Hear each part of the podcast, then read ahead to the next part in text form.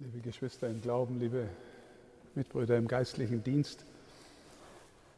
Im Bayerischen haben wir ein Wort, wir sagen manchmal zu bestimmten Personen, der oder die ist ein gestandenes Mannsbild oder eine gestandene Frau. Das verbinden wir an Assoziationen, wenn wir sagen, das ist eine gestandene Person. Manchmal gewisse körperliche Robustheit,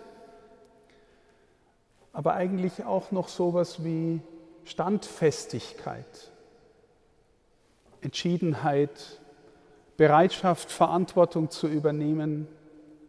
Das ist ein gestandener Mann, eine gestandene Frau. Steht mit beiden Beinen im Leben. Liebe Schwestern und Brüder, wenn wir uns fragen, wie ist denn ein Mensch, der einen tiefen Glauben hat? Ich würde gern dieses Bild von der Standfestigkeit übernehmen. Ein Stand im Glauben haben, feststehen in dem, was man erhofft, heißt es auch im Hebräerbrief. Gestanden sein im Glauben. Ist Ihnen schon mal aufgefallen, dass Menschen, die einen tiefen Glauben haben, in einer großen inneren Freiheit sind, in einer großen Offenheit, Zugewandtheit, weil sie tief verbunden mit einer Wirklichkeit leben, die wirklicher ist als jede andere Wirklichkeit. Und dass dieses tiefe Verbundensein etwas zu tun hat mit einer Beziehungsqualität. Paulus sagt uns heute, dass die Kinder Gottes Abba sagen durch den Geist, den sie in sich haben. Das heißt, sie wissen sich tief verbunden mit einer Wirklichkeit, die sie väterlich deuten, die sie trägt, die sie schützt, die sie nach Hause bringt, an Stand haben im Glauben. Ich habe diese Einleitung deswegen gewählt, liebe Schwestern und Brüder, weil ich mit Ihnen über das Geheimnis der Kirche nachdenken will. Die Kirche betet immerfort für die Verstorbenen, aber sie tut es an diesem Tag besonders herausgehoben, weil wir auch damit deutlich machen wollen, dass das auch unsere Aufgabe ist, die Verstorbenen zu begleiten. Wir wissen alle, liebe Schwestern und Brüder, dass wir in einer Zeit leben, in der viele Menschen die Kirche verlassen. Und sie tun es ganz oft aus Gründen, die man sicherlich auch für berechtigt halten kann, wenn man sie vor allem äußerlich anschaut, aus Verletzungsgründen, aus äh, Verlust des Glaubens, aus gesellschaftlichen Gründen, aus Finanzgründen, aus Enttäuschung über Personen und so viele andere Gründe, wie es gibt. Und ich frage mich, wenn wir uns fragen, wer die Kirche ist, die da für die Verstorbenen betet, kann man die Kirche dann so einfach verlassen? Wer ist die Kirche im Innersten? Wir haben eine Amtsbezeichnung für den, der gewissermaßen die gestandenste Person eigentlich überhaupt sein sollte, nämlich der Felsen, Petrus. Wir wissen aus der Geschichte, dass es verschiedenste Petrus-Figuren und Gestalten gab, die nicht immer nur gestanden waren im Glauben. Und der allererste, am Schluss dann schon, mittendrin, wo es mal drauf ankam, naja, aber wir wissen durch die Geschichte hindurch, dass der Petrus ein Garant war für wir stehen im Glauben beieinander und geben die Richtung der Reise vor, wo die Reise hingeht. Aber viel mehr noch, liebe Schwestern und Brüder, sind die Gestandenen, die, die wir gestern gefeiert haben. Alle Heiligen. Und zu innerst Die Mutter des Herrn, die so tief mit dieser Wirklichkeit verbunden ist durch die Gnade Gottes, dass diese Wirklichkeit Gottes sogar aus ihr hervorgegangen ist. Die Mutter aller Wirklichen, aller Gestandenen. Hineinfinden in die Kirche, ins Herz der Kirche heißt letztlich immer mehr ein Mensch werden, der lernt durch alle Zweifel, Nöte, Anfechtungen, Herausforderungen hindurch voller Vertrauen in der Gemeinschaft mit denen stehen, die die Gestandenen sind im Glauben, die auf ihren Herrgott in der rechten Weise bezogen sind, in der Anbetung, in der Liebe, in der Treue zu ihm, auf dem Weg durch die Geschichte hindurch. Und diejenigen, liebe Schwestern und Brüder, sind es vor allem, die für uns beten. Das Gebet eines Gerechten, sagt der Jakobusbrief, bewirkt so viel bei unserem Gott. Und wir schließen uns denen an, weil wir glauben, dass wir Gemeinschaft der Kirche im Himmel und auf Erden sind und dass wir einmal vereint sein werden, alle diejenigen, die miteinander das neue Jerusalem bilden mit ihrer Mutter und die so sehr auf Gott bezogen sind, dass er in ihnen wohnt und dass sie keinen eigenen Tempel mehr brauchen, sondern miteinander sich als Kinder Gottes wissen, der zutiefst in ihnen und unter ihnen ist.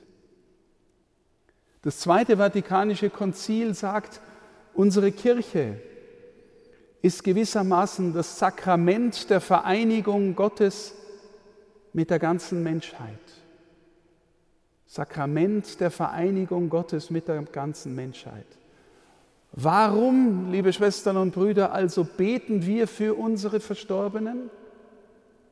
Weil wir glauben, dass wir durch unser Gebet, durch unsere Liebe, durch unsere Verbindung mit allen Heiligen dazu beitragen, dass diejenigen, die sich vielleicht im Tod verflüchtigt haben oder die gestorben sind und weniger Stand gehabt haben, dass wir sie hineinlieben können in die Gemeinschaft derer, damit sie fester werden, damit sie mit uns, mit allen miteinander durch die Vereinigung mit dem Herrn, dem Vater entgegengehen können.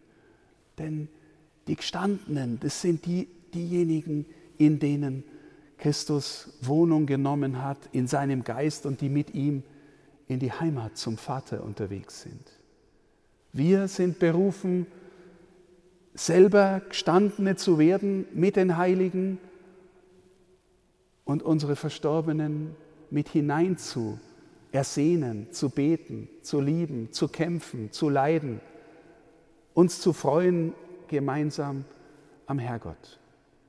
Liebe Schwestern und Brüder, das ist etwas vom innersten Geheimnis der Kirche dass wir zu denen gehören dürfen und hoffentlich immer mehr hineinfinden, die mit Gott leben, die mit ihm zusammen gewachsen sind, deren Vater er ist, deren Bruder Jesus ist und Herr, deren Mutter die Mutter des Herrn ist. Liebe Schwestern und Brüder, das Geheimnis der Kirche ist ein wunderbar tiefes und ich möchte Ihnen zum Abschluss dieses Nachdenkens über die Frage, warum wir für die Verstorbenen beten und wie wir es tun können, einen Abschnitt vorlesen aus einem Buch, eine Dichtung, Hymnen an die Kirche. Die Dichterin ist Gertrud von Lefort, eine große gläubige Frau des letzten Jahrhunderts. Sie hat Hymnen an die Kirche gedichtet und das, was ich jetzt vortrage, ist nicht nur mein Privatvergnügen oder meine Privatwertschätzung, Sie hat auch Eingang gefunden in das offizielle Gebet der Kirche, nämlich in der Lesehore, das Gebet, das die die Stundengebet beten, auch immer am Tag einmal mit geistlichen Texten in Verbundenheit lesen und da ist dieser Text auch drin. Ein wunderbarer Text über das Geheimnis der Kirche durch die Zeiten hindurch. Ich möchte Sie einladen, diesen Text nun mit offenem Herzen zu folgen. Zunächst spricht die Dichterin, die in ihrem Herzen die Kirche schaut und in einem zweiten kurzen Abschnitt, ähm, in einem ersten Punkt spricht die Kirche selbst und in einem zweiten sage ich dann, spricht die Dichterin, die die Kirche schaut. Lassen Sie sich diesen Text nahegehen. Deine Stimme spricht, also die Kirche. Ich habe noch Blumen aus der Wildnis in den Haaren, noch Tau in meinen Haaren aus Tälern der Menschenfrühe. Ich habe noch Gebete, denen die Flur lauscht. Ich weiß noch, wie man die Gewitter fromm macht und die Wasser segnet. Ich trage noch im Schoß die Geheimnisse der Wüste. Ich trage noch auf meinem Haupt das edle Gespinst grauer Denker, denn ich bin die Mutter aller Kinder dieser Erde. Was schmähst du mich, Welt, dass ich groß sein darf wie mein himmlischer Vater? Siehe, in mir knien Völker, die lange dahin sind, und aus meiner Seele leuchtet dem Ewigen noch viele Heiden. Ich war heimlich in den Tempeln ihrer Götter. Ich war dunkel in den Sprüchen aller ihrer Weisen. Ich war auf den Türmen ihrer Sternensucher. Ich war bei den einsamen Frauen, auf die der Geist fiel. Ich war die Sehnsucht aller Zeiten. Ich war das Licht aller Zeiten. Ich bin die Fülle der Zeiten. Ich bin ihr großes Zusammen. Ich bin ihr ewiges Einig. Ich bin die Straße aller ihrer Straßen. Auf mir ziehen die Jahrtausende zu Gott.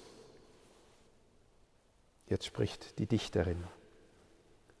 Du hast einen Mantel aus Purpurfäden, die sind nicht auf Erden gesponnen. Deine Stirn ist mit einem Schleier geschmückt, den haben dir unsere Engel geweint. Denn du trägst Liebe um alle, die dir gram sind. Du trägst große Liebe um die, welche dich hassen. Deine Ruhe ist immer auf Dornen, weil du ihrer Seelen gedenkst. Du hast tausend Wunden, daraus strömt dein Erbarmen. Du segnest alle deine Feinde. Du segnest noch, die es nicht mehr wissen. Die Barmherzigkeit der Welt ist deine entlaufene Tochter und alles Recht der Menschen hat von dir empfangen. Alle Weisheit der Menschen hat von dir gelernt. Du bist die verborgene Schrift unter allen ihren Zeichen. Du bist der, der, verborgene Strom in der Tiefe ihrer Wasser. Du bist die heimliche Kraft ihres Dauerns. Die Irrenden gehen nicht unter, weil du noch den Weg weißt. Und die Sünder werden verschont, weil du noch betest. Dein Gericht ist die letzte Gnade über den Verstockten. Wenn du einen Tag verstummtest, so würden sie auslöschen. Und wenn du eine Nacht schliefest, so wären sie dahin. Denn um deinetwillen lassen die Himmel den Erdball nicht fallen. Alle, die dich lästern, leben nur von dir.